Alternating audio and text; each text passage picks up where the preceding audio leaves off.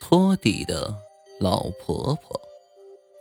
上高中的第二年，陈塘在父母的安排下，转入了以年年教学质量第一著称的运城市第一中学。陈塘的父母欣慰地看着儿子进入到了校园的大门，从他们的眼神中可以看到，多么希望自己的儿子以优异的成绩可以考入国内任何一所重点大学。但是那只是父母自己的梦想。陈塘只是轻轻的感叹：“唉，刚出龙潭，又入虎穴了。”陈塘懒洋洋的提着沉重如山的书包，无精打采的进入到教学楼内。就在陈塘正准备上楼梯的时候，一个衣着朴素、满脸慈祥的老婆婆挡在了陈塘的身前。只见老婆婆枯竹似的双手紧紧的握着一把拖布。很卖力的拖着每一个台阶，就是不给陈塘让路。那个婆婆，你让开一下，我要上楼去教室。陈塘有点不耐烦了，大声的说道。可是婆婆并没有理会陈塘，只是自顾自的拖着地板，拖布的脏水还不时溅落到陈塘的周围，弄得陈塘左躲右闪的。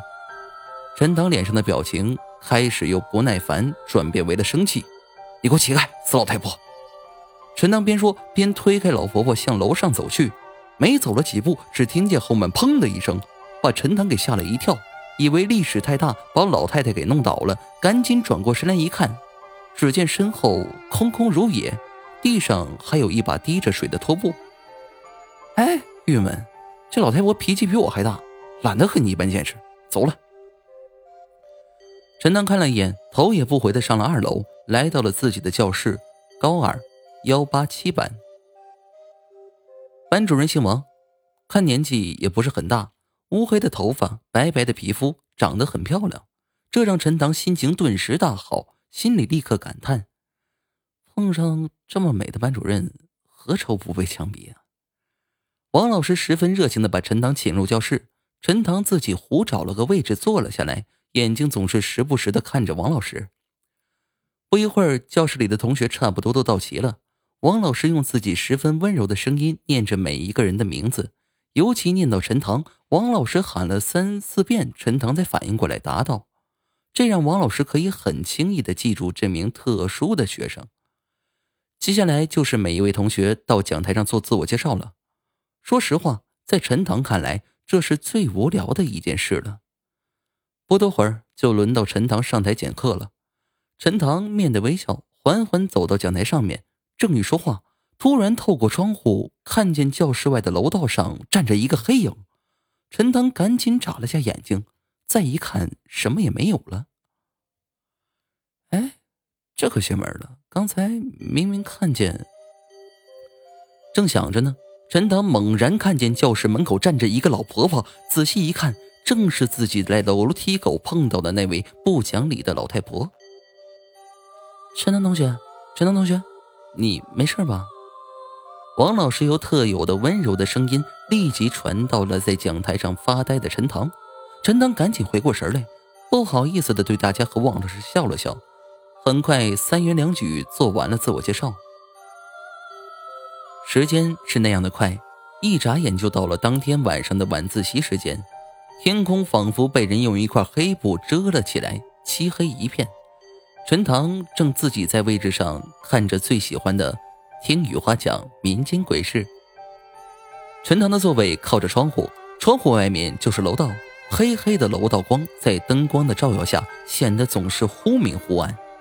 陈塘偶尔也看下窗外，看看是不是有政教处的人走过，不然没收课外书事小，告诉家长那可闹大了。就在陈塘看书看得正有劲儿的时候，只听见耳边传来嘎吱嘎吱的怪声。陈塘郁闷地看了下身边的窗户，什么也没有。就在陈塘准备继续看书的时候，突然一张人脸紧紧地贴在了陈塘身边的玻璃上面，陈塘吓了大一跳。他从凳子上摔了出去，陈塘脸上的冷汗如泼水般的往下流。惊恐的发现教室内空无一人，只见玻璃上面的脸是那位老婆婆。老婆婆此时面目狰狞，哪还有当初的慈祥模样？双手似鹰爪般使劲的抠着玻璃。脆弱的玻璃像豆腐渣一样被老婆婆轻易的扯碎了。陈塘当场怪叫一声，就打算从教室外面往外跑。就在陈塘刚刚起身的同时，老婆婆瘦小的身躯突然从窗外爬了进来。陈塘顿时吓得双腿发软，站都站不起来，只能本能的靠着双手拼命的往门的方向爬。只见老婆婆双手突然死死抓住陈塘的双脚，使陈塘始终爬不出去。此刻，老婆婆脸上的表情变得无比的狰狞，血红色的嘴巴突然张得很大，流出了血红色的液体，往陈塘的脸上扑去。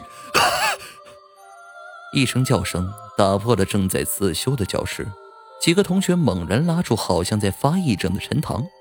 陈塘猛然间睁开眼睛，看向周围的同学，顿时长长舒了一口气。边上的几个同学都都在询问陈塘是怎么回事陈塘只是慢吐吐地告诉他在梦里的事情。好几个同学听后都对陈塘小看了起来，只有一位女生说：“嗯，听上届的学姐说呀，学校里有一位打扫卫生的老婆婆，在去年的时候和一个男生发生了口角，男生一怒之下推了老婆婆一下，老婆婆当场就摔死了，男生家里还赔了不少钱呢。”后来那个男生就不知道怎么样了，有的说他去了精神病院，哎，谁知道呢？陈塘听完后，脸上的汗都如瀑布似的往下直淌。猛然，陈塘看了窗户一下，便吓晕了过去。同学们扭头看去，窗户上什么也没有啊，只是不知道谁在那儿把一把拖布靠在了玻璃上。